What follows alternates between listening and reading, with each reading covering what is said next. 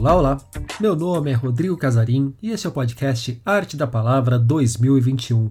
A conversa hoje é com João Meirelles Filho. A arte salva a Amazônia. É nesse slogan quase religioso, como ele mesmo diz, que João Meirelles Filho aposta. Para ele, diante da impossibilidade de convencer os homens por meio da racionalidade, apostar na ficção para mostrar o lado mágico e poético da natureza pode ser uma saída para a preservação. A escrita tem um papel fundamental na atuação de João, ativista socioambiental há quase quatro décadas. Ele já escreveu 18 livros, sendo a maior parte deles de não ficção e a metade sobre a Amazônia. O livro de ouro da Amazônia é o seu trabalho mais conhecido. João estreou na ficção em 2017 com O Abridor de Letras, coleção de contos que rendeu ao autor o Prêmio Sesc de Literatura. Ele fala sobre a experiência com a ficção no papo que vocês vão ouvir a seguir. Depois da conversa, João me pediu para passar um recado a todos. Ele está com um site novo no ar, o joãomeireles.com, Meireles com dois L's. Lá dá para baixar de graça o seu livro mais recente, Viagem à Amazônia, que nas páginas finais apresenta uma lista de livros e filmes para quem deseja conhecer melhor a região. A situação da Amazônia no Brasil de 2021 também foi um assunto no papo que vocês ouvem agora. João Meirelles Filho, obrigado pela presença aqui no podcast do Arte da Palavra 2021. João, você é um escritor e um ativista socioambiental com quase 40 anos aí de carreira, né, de, de luta. Como que essas duas frentes caminham em paralelo na sua vida e como e em qual momento que elas se cruzam e passam a caminhar juntas também? É, se a gente olhar né, essa, a, a contribuição à não ficção, né, é, meu primeiro livro foi de poesia quando eu tinha 22 anos, e depois, em 85, publiquei meu primeiro livro sobre a Amazônia, livro de ensaios, e estava contribuindo, não como jornalista, mas como colaborador do Estado de São Paulo, o jornal Estado de São Paulo, o Jornal da Tarde, né? E aí eu, eu, eu contribuí por vários anos, quatro, cinco anos nesse período, eu diria que esse mesmo livro sobre a Amazônia eu escrevi de novo em 2004, o livro de ouro da Amazônia, já bem mais robusto, com muito mais experiência. 2003, aliás, antes de eu vir, vir a morar em Belém, 2004 em diante. E agora estou reescrevendo esse livro 20 anos depois. Então, eu diria que a literatura de, de ensaio, né, ensaística, ela se renova até porque a Amazônia mudou completamente. Então, para mim nasceu junto, né? O ativismo e eu entrei na SOS Mata Atlântica nesse mesmo período de 84, 85, foi o mesmo período de escrever a primeira obra sobre Amazônia, de ensaios. E depois foram várias outras obras, né, temáticas eh, em torno da Amazônia, foram mais de nove obras, né, e outras nove em outras questões, né. Como que é voltar em três momentos diferentes da vida ao mesmo livro? Na verdade, é um livro só, né? A vida é um livro só. e ela é, é, um, é um rio, né? Que, que tem várias ilhas, tem vários tributários, mas é, tem represas até que dificultam esse rio. Né? É, então, é, ele foi crescendo nos últimos sei lá, dois anos, eu estou juntando material para atualizar esse, esse livro de ouro da Amazônia que foi escrito em 2003 e, e até teve um, eu diria que é o livro mais conhecido meu, né? E teve um relativamente um relativo sucesso, com mais de 15 mil exemplares e, e também publicado na Itália e tal. É, mas agora nós estamos numa situação dramática na Amazônia, sempre tivemos, eu diria, mas agora é mais online, ao vivo. Então, eh, merece um, uma, uma, revisão, né? E até a minha, minha parte de ficção, que o Sesc que me provocou, né, de certa maneira, tem tudo a ver, porque ele é, a temática é toda amazônica.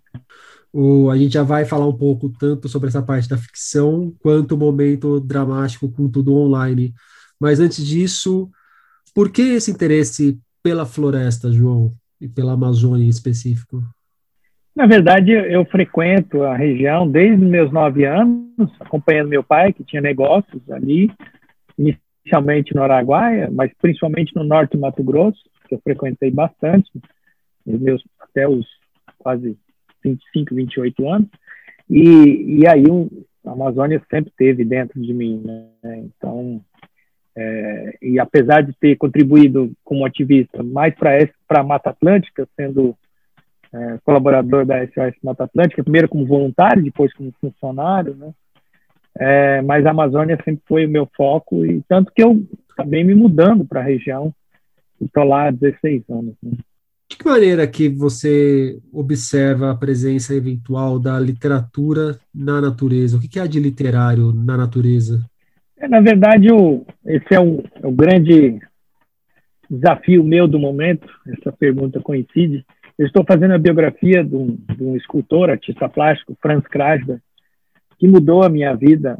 Quando eu tinha justamente esse período dos 24, 25 anos, eu não sabia se ia para o caminho é, da, vamos dizer assim, do, do, empresário, da minha família, né, do lado empresarial, pecuária, é, colonização na Amazônia, assentamentos, engenharia, ou ia para o lado da natureza, né, na literatura, natureza ou ativismo. E eu acabei, claro, tendo algumas vidas e vindas, meio empresarial, mas acabei escolhendo esse caminho. Então, essa biografia que eu estou tratando agora, que vai ser publicada, espero, esse ano, né, está pronta, estou para entregar para a editora daqui a alguns dias, né, para alguma editora, buscando editora, ela trata somente desse assunto. Né? O que a, as artes, de maneira geral, não apenas a literatura, ele era um artista plástico, mas é, eu estou fazendo uma biografia sobre um artista plástico, né? se é ficção ou não ficção, e qual é a dependência disso, dizer, não é uma, não tem nada de tese é, acadêmica, tá? É, é esse, essa busca desse sentido que você mesmo coloca muito bem nessa questão. O, na hora que você falou da sua família como empresários na Amazônia e depois você vira um ativista ambiental, é, houve conflitos com a família, houve uma conciliação com a família, porque a gente sabe que boa parte da, dos problemas hoje da Amazônia e da, do meio ambiente no país se devem à maneira como grandes empresários lidam com esse meio ambiente. Né? É, na verdade, é, esse conflito é permanente, né? tanto no âmbito familiar quanto ideológico, né?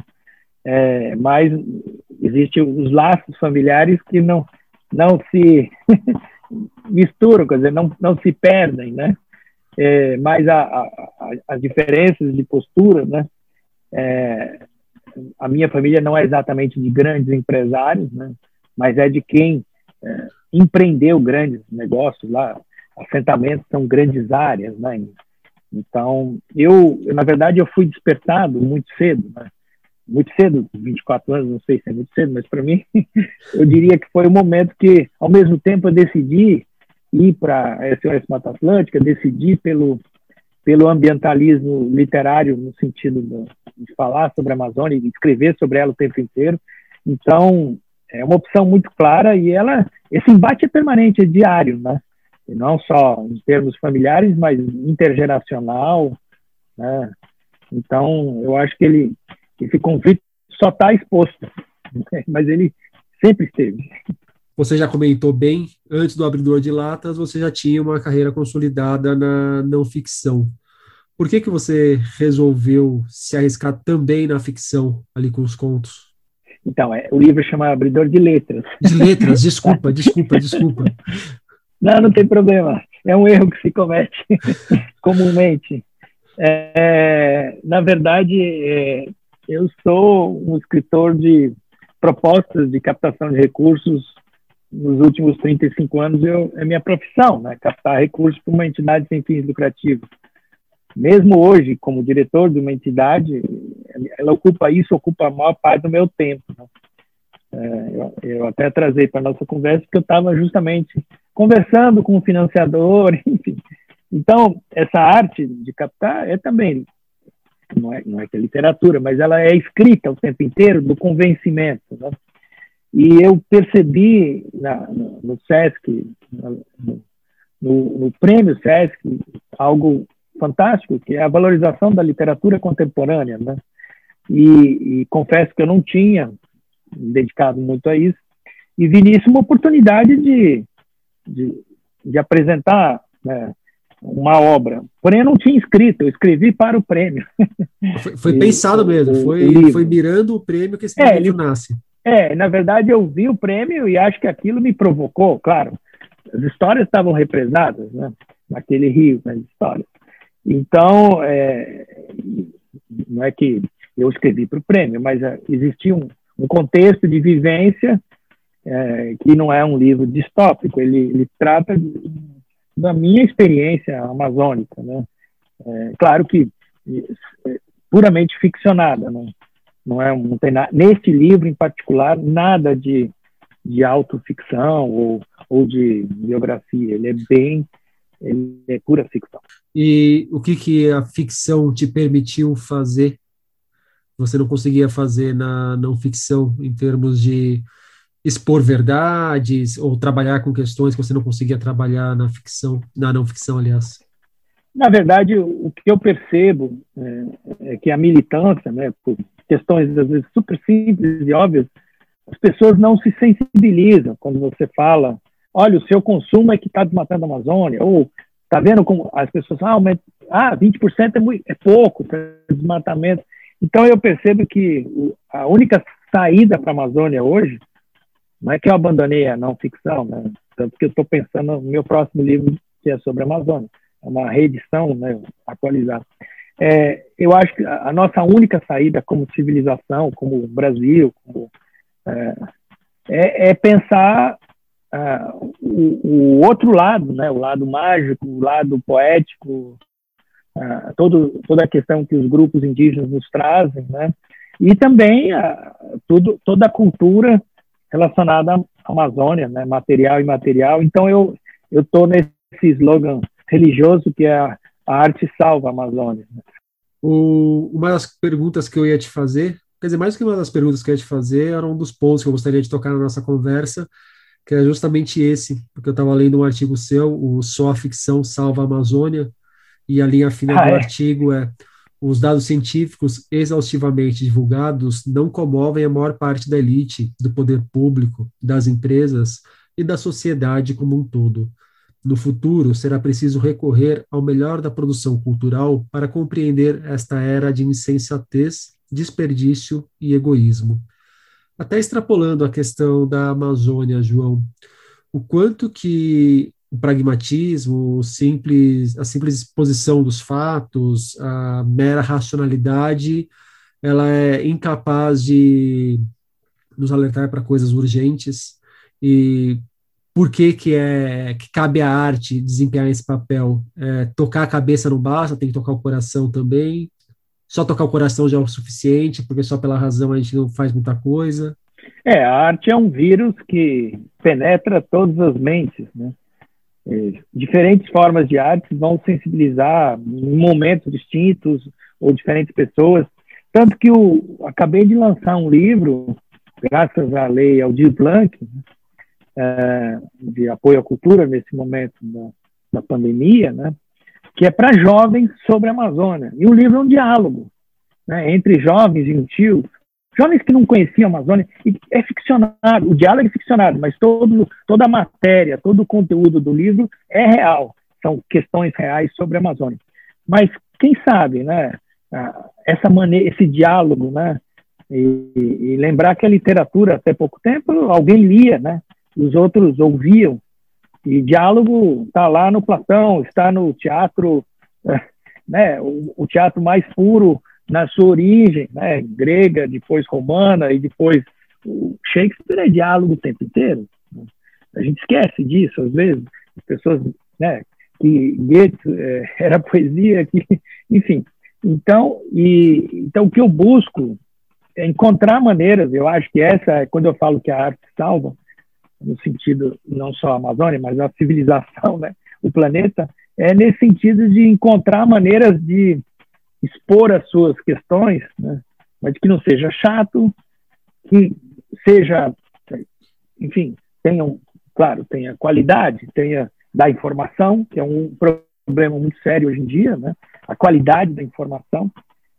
Tanto que é, um professor de geografia de 80 mais de 80 anos leu esse livro para jovens e adorou e estava recomendando para os seus é, de sua idade e outros professores. Então, na verdade, é isso: encontrar maneiras de dialogar, de, de apresentar as questões. Né? É, veja né, como a gente está sendo bombardeado todos os dias por desmatamento, desmatamento. Mas desmatamento, para mim, é igual falar da febre do doente. É só um indicador. Né? Vamos às razões, né? E talvez nas razões a gente possa tratar das razões de uma maneira mais poética, de uma maneira mais artística, né? É, com literatura eu acho que pode e há muito há muitos ensaios que são muito melhores que, a, que todas as ficções juntas, né? E então eu acho que a gente tem maneiras de tratar essa informação de maneira menos dura, menos sofrida. Pode ser o sofrimento sem perder a qualidade artística. E sobre a Amazônia mesmo, teria alguns uns dois ou três títulos que você poderia indicar, que você acha que faz bem esse papel? Olha, é, é, eu acho que é, se a gente quer compreender certos períodos da Amazônia, né, o período da borracha, vale a pena ler Euclides da Cunha, né, por exemplo. É, nada melhor do que tratar do período da ditadura, né, é, com Calado né, e seu Quarupi. Né. Se quer compreender o Ribeirinho, o Marajoara, algumas questões bem paraenses da Amazônia Oriental, a obra né, é, de vários ficcionistas aí, é, Três Rios, Ribanceira, é, enfim, eu posso até te mandar uma lista aí. E o Dalcide Jurandir, que é esse escritor que desculpa, esqueci de mencionar, tem um livro maravilhoso sobre Belém do Pará, sobre Marajó, mas é uma série, né? Seria é, uma, é um romance de formação, né? Com, com, tentando classificar, eu não gosto muito de classificar, mas são cinco, seis, sete, oito romances que tratam do assunto, né? é muito melhor que Proust, né? Porque não é pouca coisa, hein? a gente. É, não, não é pouca coisa, é muito maior que Proust, inclusive. Né? E ele ilustra, um ilustre desconhecido da Alcide Jurandir. Né? É uma injustiça, porque ele, ele é melhor ou equivalente a Jorge Amado nos seus melhores momentos. Claro que o Dalcídio tem coisa também panfletária, ele também, coincidentemente, era comunista e, e, e levou para um lado vamos dizer, panfletário, e não funcionou essa obra dele de ficção, não foi boa. Mas isso não perde o, o valor do resto, do, das demais obras, não o resto. Então, acho que a gente tem o Edir Augusto, que hoje tem assim, livros bomba, que são pequenos romances, é, que seriam novelas né, para países de língua hispânica, é, mas que tratam da realidade urbana é, cruel, né, a gente quer, pensa que a Amazônia é só floresta, mas 60% da população da Amazônia hoje, quase 70%, está no, no, meio urbano e nas grandes cidades. E como que tem sido atuar na Amazônia no Brasil de 2021? Atuar em defesa da Amazônia no Brasil de 2021?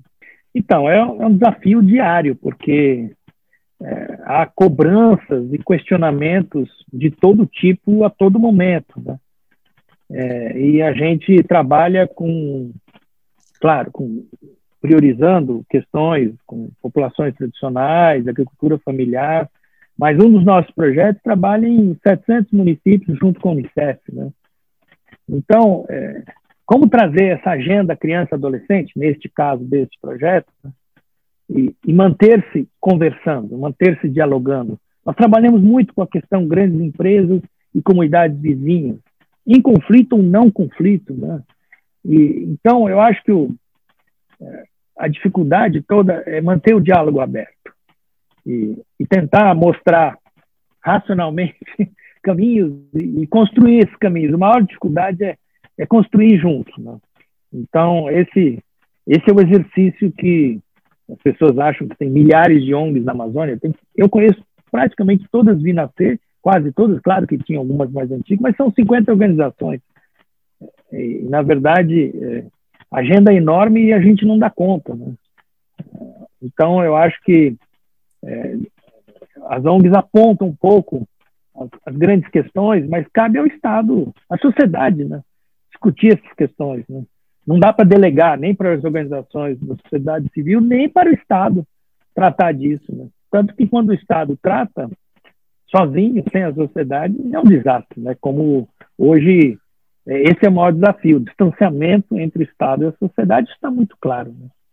João Meirelles Filho, muito obrigado pelo papo. Legal. Você acabou de ouvir a conversa com João Meirelles Filho no podcast Arte da Palavra 2021.